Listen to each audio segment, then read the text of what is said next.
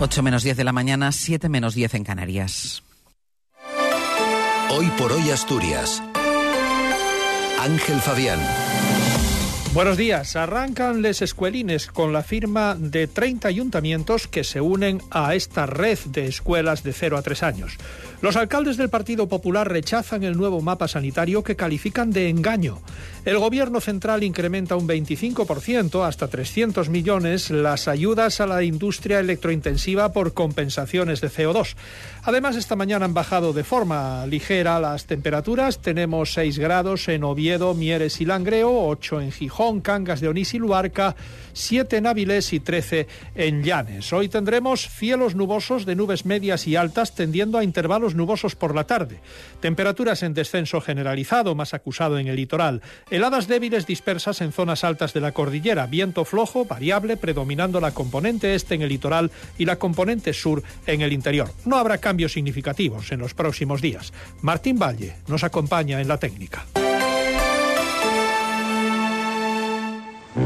Mes del crucero en azul marino. Ahora el mejor precio con hasta 10% de descuento. Resérvalo por solo 50 euros y sin gastos de cancelación. Y además, niños gratis. Reserva hasta el 28 de febrero en agencias Viajes Eroski o Azul Marino. Y este mes, pon rumbo a tu crucero soñado. Son las 8 menos 8 minutos de la mañana. Arranca la red de escuelines de 0 a 3 años con la firma de 30 ayuntamientos que se integran en ella. El presidente del Principado, Adrián Barbón, ha destacado que suponen el proceso más transformador puesto en marcha por el gobierno asturiano en esta legislatura. Yo creo que este proyecto es singular, lo distingue de los demás y es un proyecto de transformación de la propia comunidad autónoma. Es una medida relevante porque ponemos en marcha hechos concretos frente al desafío demográfico. Damos un salto de gigante para ayudar a fijar población en el medio rural, facilitar que la población pueda trabajar y criar sus hijos allí donde quiera. También es un elemento de conciliación esencial. Esta red va a reforzar la cohesión territorial porque busca un equilibrio entre el oriente, el centro, las cuencas y el occidente de Asturias.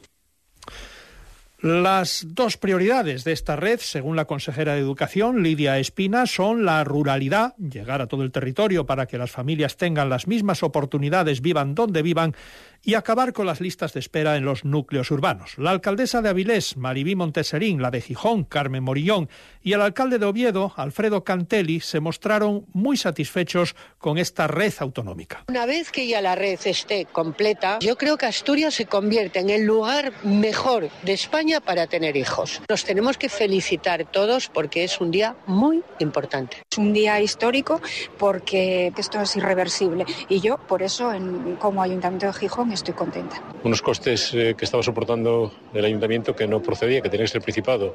Entonces eh, es un momento que, que se están cumpliendo las expectativas que teníamos.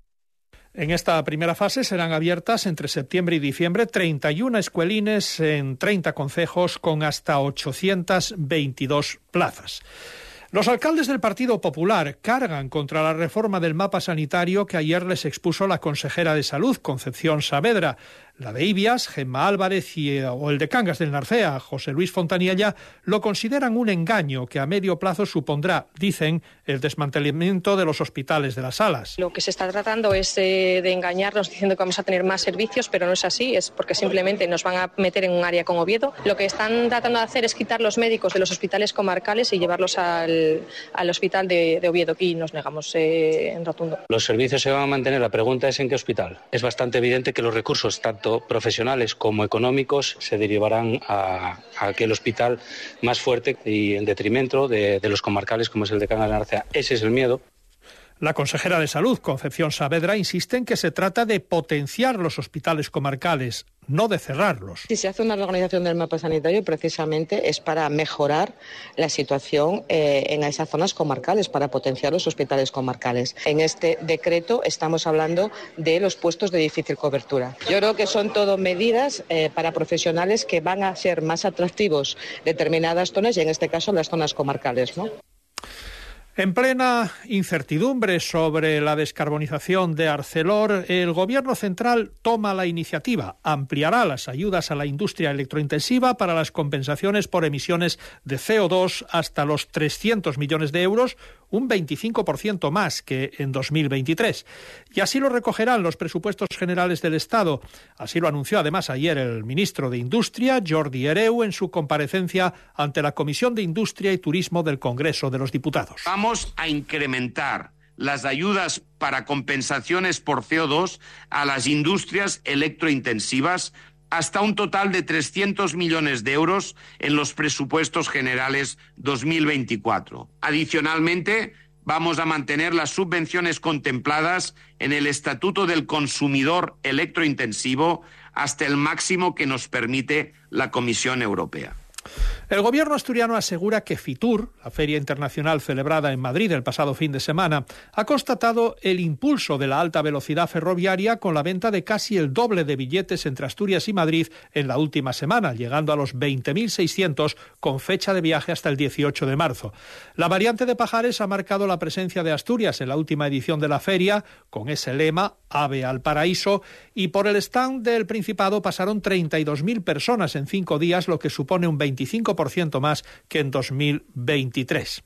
Y después de Fitur ha comenzado Madrid Fusión, donde Asturias muestra la calidad y excelencia de su marca Alimentos del Paraíso Natural y su cocina de paisaje. La vicepresidenta del Gobierno asturiano, Jimena Llamedo, destacó en la primera jornada de esta edición que la gastronomía es uno de los principales reclamos para quienes visitan Asturias y que este año será un revulsivo que Oviedo sea la capital española de la gastronomía. Un título que se ha presentado ayer en Madrid, Fusión, y que, según Llamedo, tendrá impacto en Asturias. Es un hito fundamental para Oviedo, pero es un hito fundamental para Asturias, porque Asturias nos, nos elige muchas veces por esa eh, gastronomía y es una forma de posicionarnos. ¿no? Y, también pues ese que, que, prueben en Asturias porque es la mejor forma de que se enamoren y que repitan en nuestra tierra.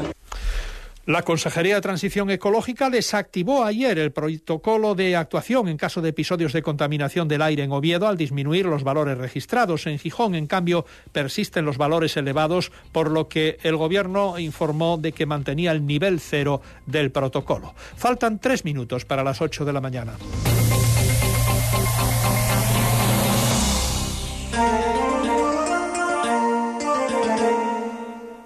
Cadena Ser.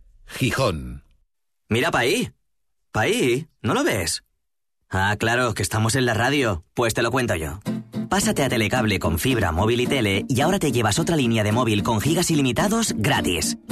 Contrátalo en el 900-825-700 en tiendas o en telecable.es. Hola. Ay, ¿y estas prisas? Estaba haciendo una tarta y no tengo huevos. Pero mujer, con harina Yolanda no necesitas huevo y así ahorras. ¿No la conoces? Pruébala, es una maravilla. Yo la